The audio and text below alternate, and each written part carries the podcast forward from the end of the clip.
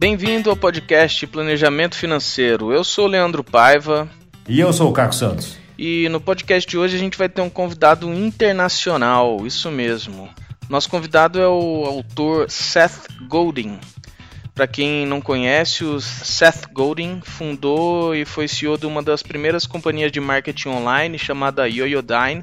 Depois ele vendeu essa companhia para o Yahoo, e aí, em 98, como parte da venda, ele se tornou vice-presidente de marketing do Yahoo. Hoje ele é um dos autores mais lidos do mundo e também dá palestras, ensina sobre marketing, é muito bom mesmo. Mas a participação dele não vai ser igual a gente faz entrevistando, né? Na verdade, ele tem um podcast chamado Akimbo e tem um episódio que eu gostei muito desse podcast que é chamado Money Moves, o movimento do dinheiro, né? E ele explora o tema de dinheiro e fluxo de caixa de uma forma bem bacana. E eu queria dividir com vocês esse podcast. Eu sou ouvinte do podcast dele há bastante tempo e esse episódio me chamou bastante atenção porque o tema tem muito a ver aqui com o que a gente fala. Então eu entrei em contato com o Seth para perguntar se eu podia traduzir esse episódio e compartilhar aqui com os ouvintes do podcast Planejamento Financeiro. E é incrível que ele respondeu, falou que ia ser bem interessante se a gente fizesse isso já deixo aqui meu agradecimento ao Seth pela participação aqui no nosso podcast, né?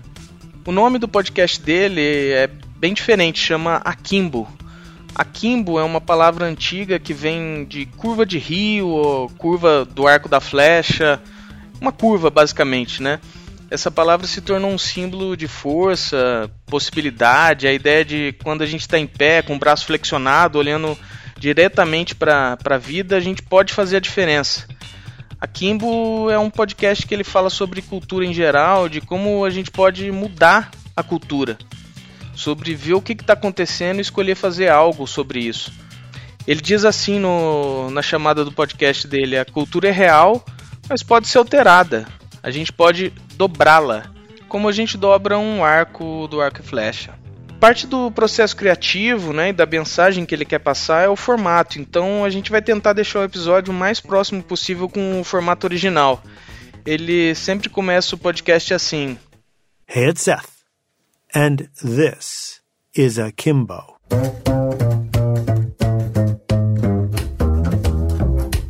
É bem bacana o jeito que ele fala, é um pouco diferente do nosso formato aqui, mas mas eu acho que, que vocês vão gostar também. Curte aí e fala pra gente depois se vocês acharam interessante esse formato. O episódio de hoje é um oferecimento da YouPlanner, o primeiro sistema para planejadores financeiros pessoais do Brasil. Para conhecer mais, acesse www.uplanner.com.br. Da janela do meu escritório, eu consigo ver um dos mais bonitos e mais importantes rios americanos, o rio Hudson. E hoje ele está extremamente calmo, parece um espelho. Este é o podcast Akimbo.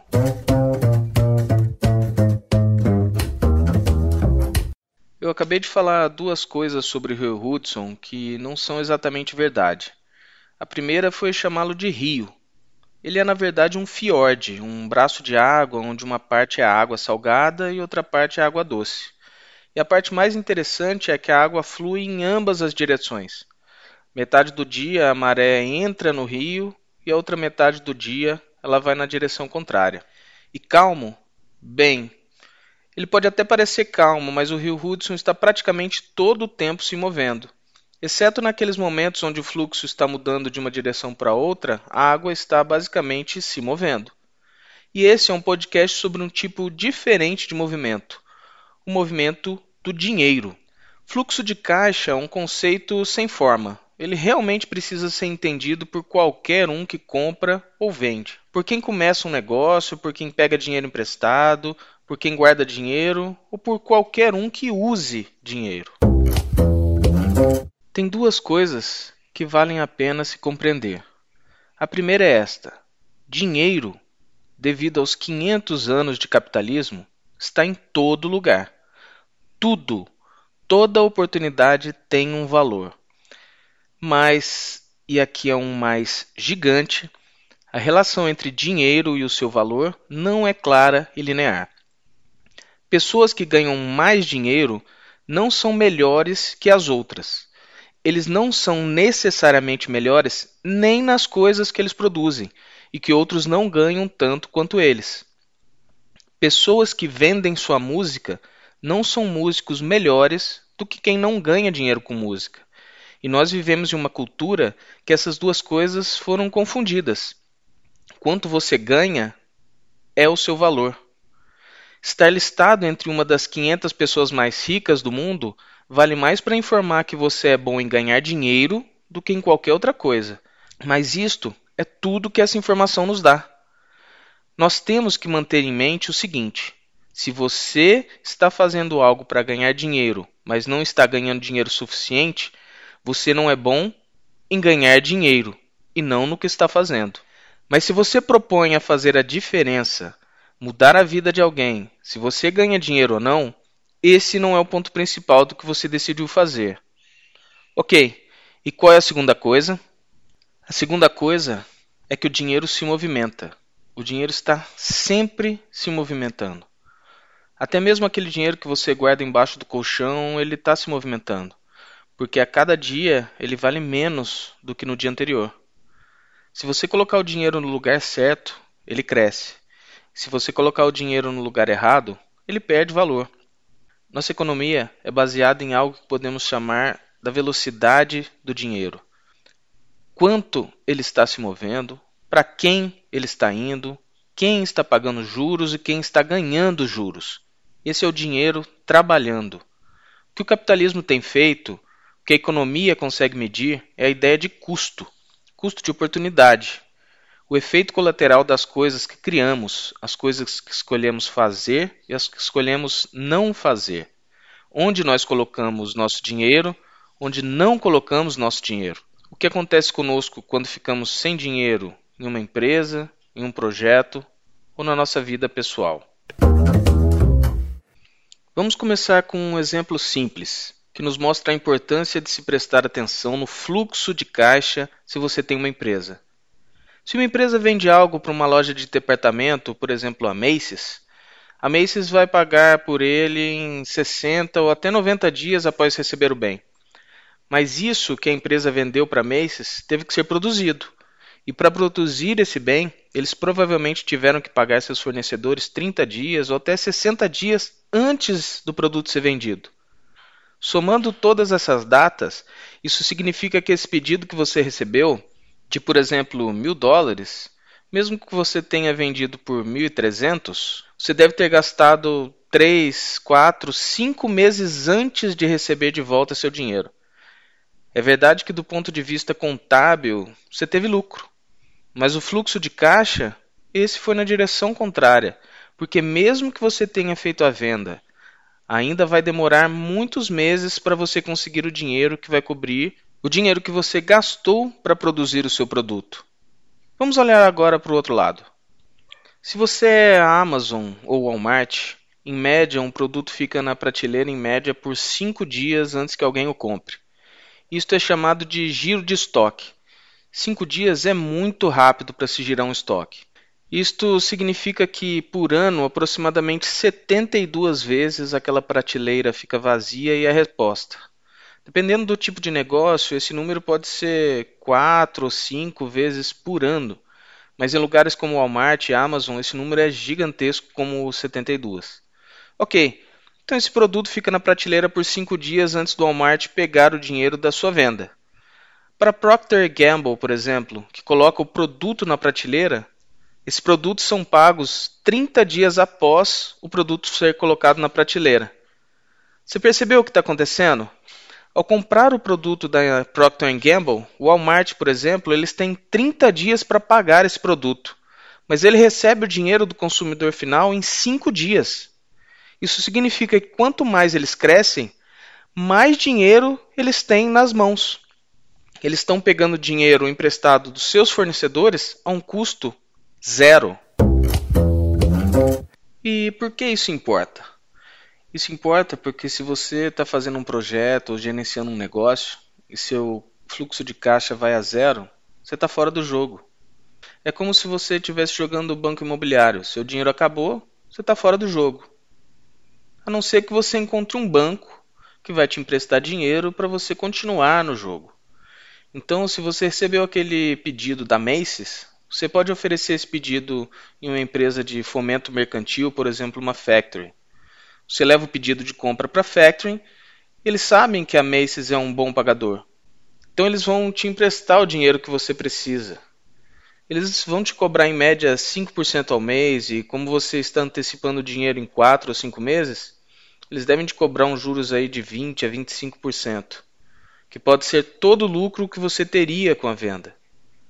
Agora você entendeu porque é melhor ser um banco, né? Porque os bancos emprestam dinheiro para as empresas que têm excelente histórico, e eles cobram uma fortuna dessas empresas para equilibrar o seu fluxo de caixa, para que essas empresas tenham dinheiro para produzir o que ela produz e vender para quem já queria comprar. Essa é a primeira regra básica de um negócio. É sempre uma boa ideia você ter um fluxo de caixa positivo. Você deve organizar o seu trabalho para receber o dinheiro o mais cedo possível e pagar seus fornecedores da forma mais lenta possível. Não enganando as pessoas, claro, mas pela maneira que você organiza seu trabalho.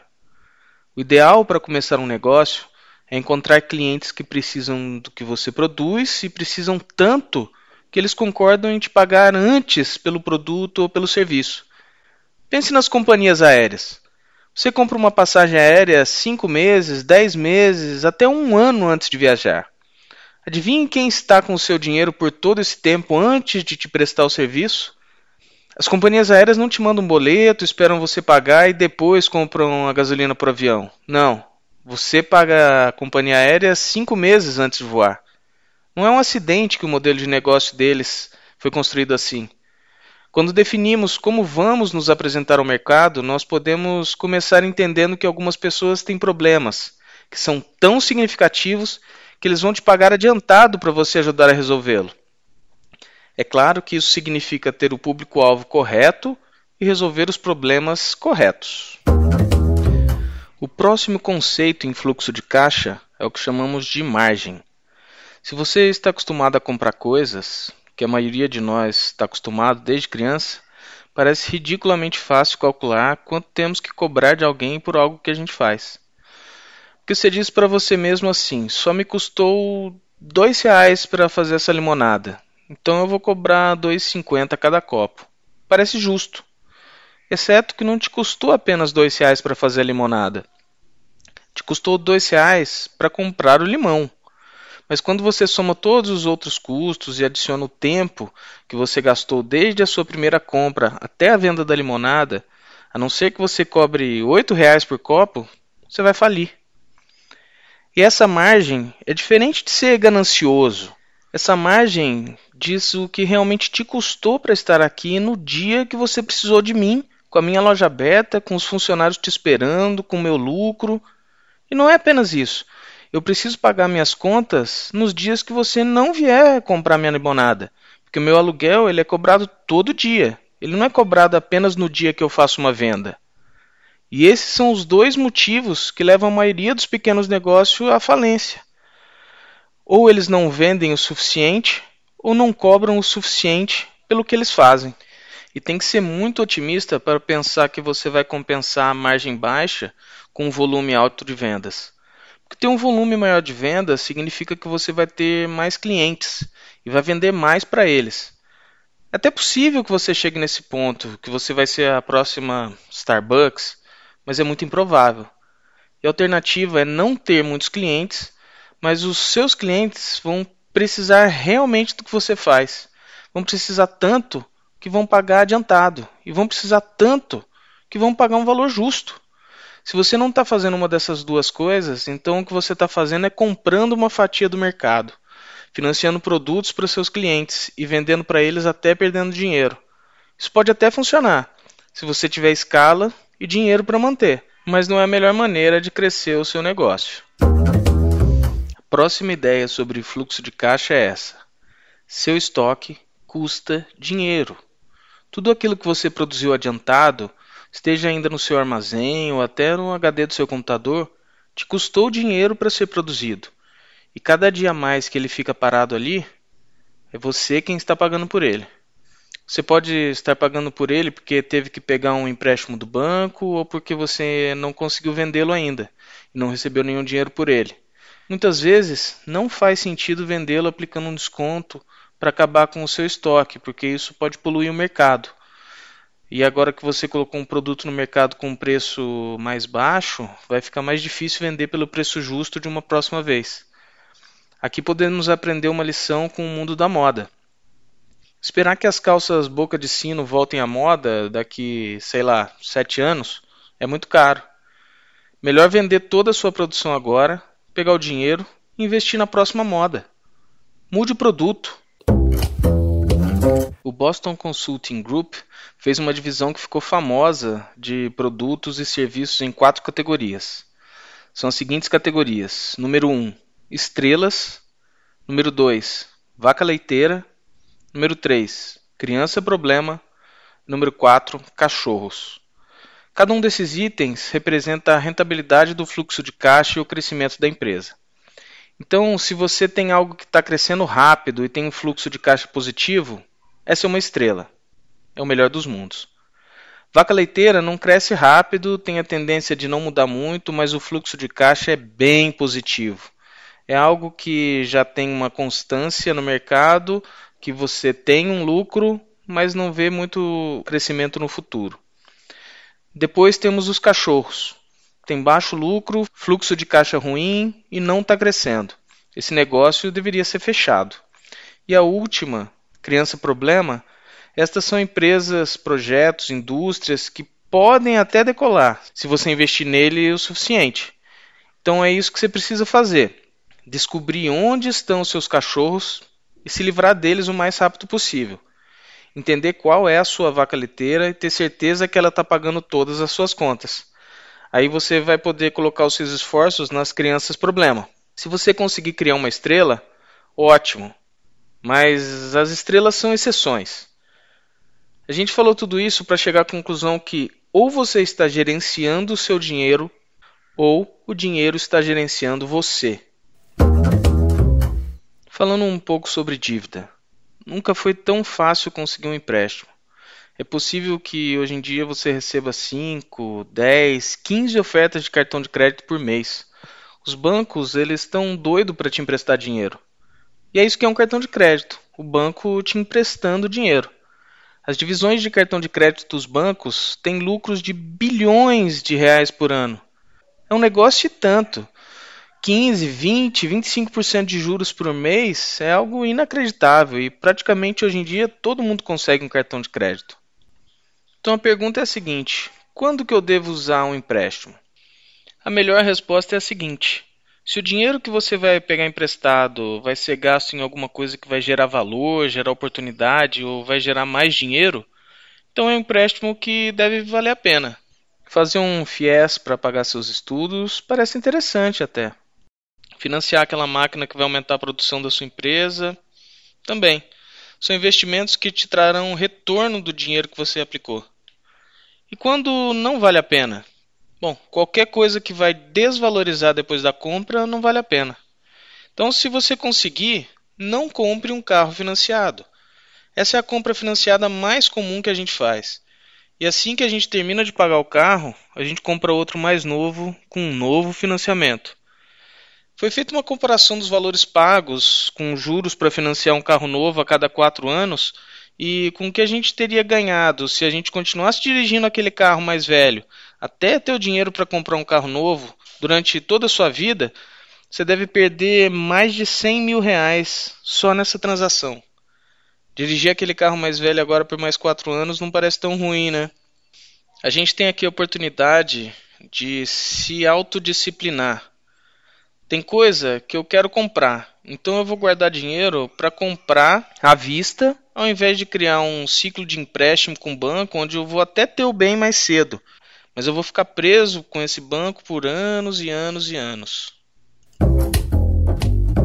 Depois de passar por todas essas análises, vem a ideia que o seu fluxo de caixa pessoal depende apenas de você pegando um pouco de exagero, mas se você decidir passar os primeiros anos da sua vida adulta dormindo no chão, comendo só arroz e feijão, cortando seus gastos até o osso, não usando nenhum empréstimo nesse período, em pouco tempo você vai ter um fluxo de caixa pessoal bem positivo. E esse fluxo de caixa positivo te dá liberdade para você investir nas coisas que vão valorizar, de entrar de cabeça nos projetos que vão te trazer fluxo de caixa positivo. Se você conseguir evitar a tentação de entrar em um financiamento quando você não tem certeza no que você está investindo, você vai encontrar novas oportunidades. E aí, quando uma boa oportunidade aparecer, vai fazer sentido para você investir nela. E aí sim, nessa oportunidade, você pode entrar num financiamento ou pegar um empréstimo para esse investimento. Porque aí você vai ter confiança que vai ter um retorno maior do que você está pagando na sua dívida e tem um fluxo de caixa positivo para te bancar por um tempo. Voltando ao conceito original do podcast. Tudo que foi falado aqui hoje são estratégias para lidar melhor com o dinheiro. A gente tem que lembrar que ele está sempre se movendo. Ele pode crescer, ele custa alguma coisa, fluxo de caixa importa, mas ele está sempre se movendo. E você tem que se lembrar que isso é um jogo, não é pessoal. E o que a gente precisa fazer como empresário, como criador de conteúdo, é lembrar que quando tem dinheiro envolvido, a gente precisa pensar com a cabeça de jogador, de ganhador de dinheiro. Sua empresa não é uma declaração de quem você é, de quanto você vale. As coisas não são pessoais assim. Você pode jogar para ganhar dinheiro ou não. Quanto antes a gente descobre qual é o nosso valor, nós nunca vamos perder esse jogo, porque as forças que vão estar ao nosso redor vão nos levar a tomar decisões melhores do que as decisões de quem está pensando isso como algo pessoal, de quem vê seu valor apenas olhando para o saldo da sua conta bancária. Cada um de nós tem a oportunidade de criar algo realmente importante, de fazer algo que vai melhorar a vida das outras pessoas. Mas dificilmente a gente vai conseguir fazer isso quando a nossa cabeça está estressada e cheia pensando apenas em dinheiro. Lembrando do rio Hudson, a maré sobe, a maré baixa. E se a gente for realmente atento à nossa vida financeira e a gente for esperto o suficiente para entender o movimento do dinheiro que nos cerca, nós podemos usá-lo a nosso favor.